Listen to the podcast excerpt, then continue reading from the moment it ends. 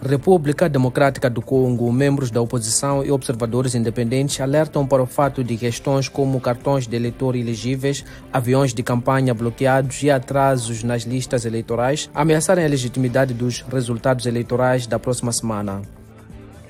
Os somalianos estão a reagir positivamente ao anúncio feito na quarta-feira pelo FMI e o Banco Mundial de um alívio da dívida de 4,5 mil milhões de dólares. África do Sul, as forças de segurança realizaram rusgas numa repressão à mineração ilegal na quinta-feira. Quênia, o artista Joel Owenga fabrica mobiliário a partir de plástico que recolhe nas praias.